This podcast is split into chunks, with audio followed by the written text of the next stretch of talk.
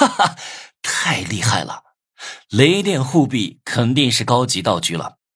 我兴奋地亲了护臂一口，然后反手把飞行眼扔出去。飞行眼自动升空，给我提供了监控视野。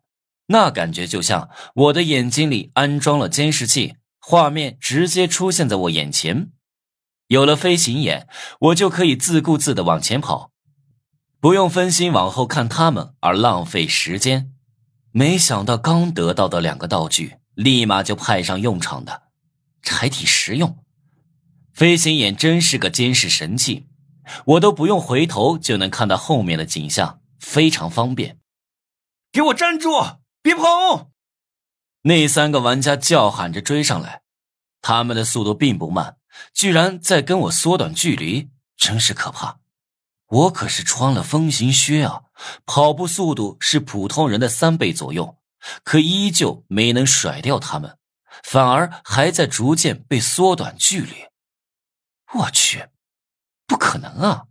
我的风行靴是高级道具，是大名鼎鼎的林正天尸体上扒下来的，不可能比不上那三个人的道具。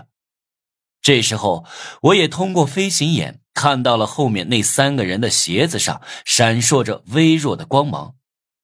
我擦，难道他们的鞋子也是增加速度的道具？想到这儿，我把飞行眼的监视画面放大。果然看清了鞋子上的印记，分别是一把短剑、一片湖泊和一片星星。这也是我第一次见到这样的标记，不知道代表什么。反正他们穿着这种鞋子跑得飞快。其他玩家看到他们三个追我，没一个人帮我。他们巴不得我吸引那几个人的注意，好让他们安全到达终点线。我发现甩不掉他们，果断的喝下了一瓶隐身药水，从人群中消失。哼，雕虫小技！那三人戴上一副蓝色镜片的眼镜，立马识别出了隐身状态的我，紧接着又拿出一个飞刀状的东西，对着我伸过来。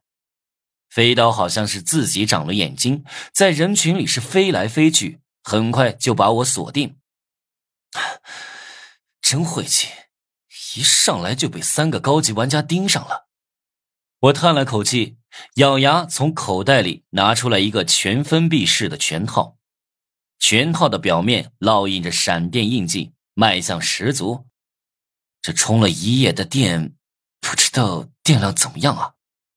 我有些迟疑，怕一拳电不晕他们，之后我就只能任人宰割了。